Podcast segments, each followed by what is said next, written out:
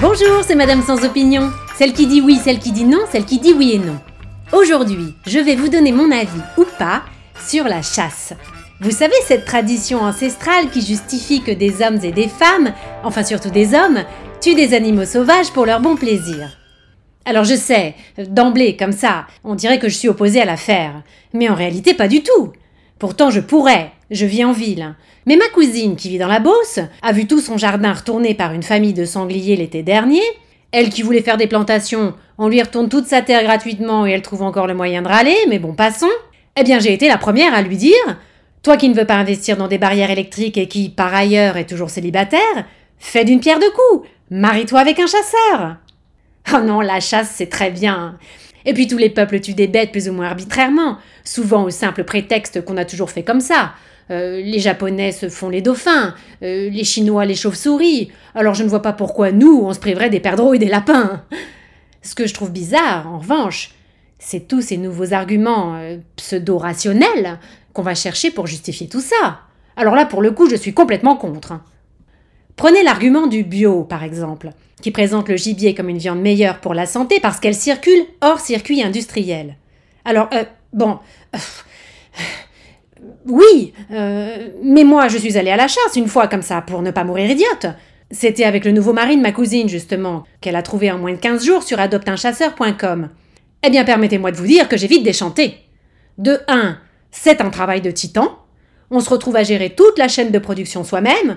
Non seulement faut scoltiner l'abattage, mais après faut jouer les écarisseurs, puis les boucher.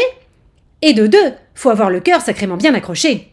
Ça pue, il y a du sang et des viscères partout, en ce qui me concerne, j'ai carrément rendu tout mon café au lait sur la chemise de mon cousin par alliance. Bref, vous ne m'ôterez pas de l'idée que c'est quand même plus simple d'aller acheter mon escalope au magasin bio en bas de chez moi. Après, c'est vrai que les chasseurs s'investissent, je ne dis pas, et c'est tout à leur honneur. Certains font même un travail admirable pour faire proliférer les bêtes et pouvoir dire après qu'il y en a trop donc qu'il faut les tuer. Il y en a qui engraissent les animaux sauvages, d'autres qui introduisent de nouvelles espèces plus fertiles, D'autres encore qui vont même jusqu'à faire des croisements pour obtenir de nouvelles races plus résistantes. Hein. Oh, ceux qui font ça, je les adore, parce qu'ils fabriquent vraiment des trucs de dingue. Est-ce que vous connaissez, par exemple, le cochon glié? On, dirait que j'invente un truc, mais même pas. Le cochon glié, c'est un petit peu comme le sanglochon, si vous voulez. Je n'invente toujours pas. Sauf qu'au lieu de croiser une cochonne et un sanglier, on croise un cochon et une sanglière. Euh, à moins que ce soit le contraire. Oh, je ne sais plus. Toujours est-il que je trouve ça génial. Génial, mais pas paritaire. Et c'est là que je ne suis pas d'accord. Moi, je veux bien qu'on fasse des croisements. Mais à condition que ça marche dans les deux sens. Qu'on croise aussi les trucs qui sont de l'autre côté du fusil, quoi.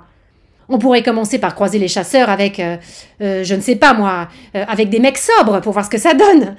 Ou avec des jeunes aussi, bah soyons fous, pourquoi pas non parce que les rangs des chasseurs comptent quand même une majorité d'individus de race masculine vieillissante, des spécimens de plus de 60 ans aux réflexes moins affûtés, au sens moins aiguisé, souvent aromatisés à la poire ou à la prune, et compte tenu du contexte dans lequel ils évoluent, c'est un vrai problème.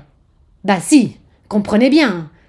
Tant qu'un animal comme ça reste dans son canapé à faire des mots fléchés, eh bien le pire qu'il puisse arriver, c'est qu'il remplisse toute la grille de travers, qu'il arrache la page et qu'il s'engueule avec Bobonne, dont il n'avait pas compris qu'elle avait commencé la grille qui était au verso.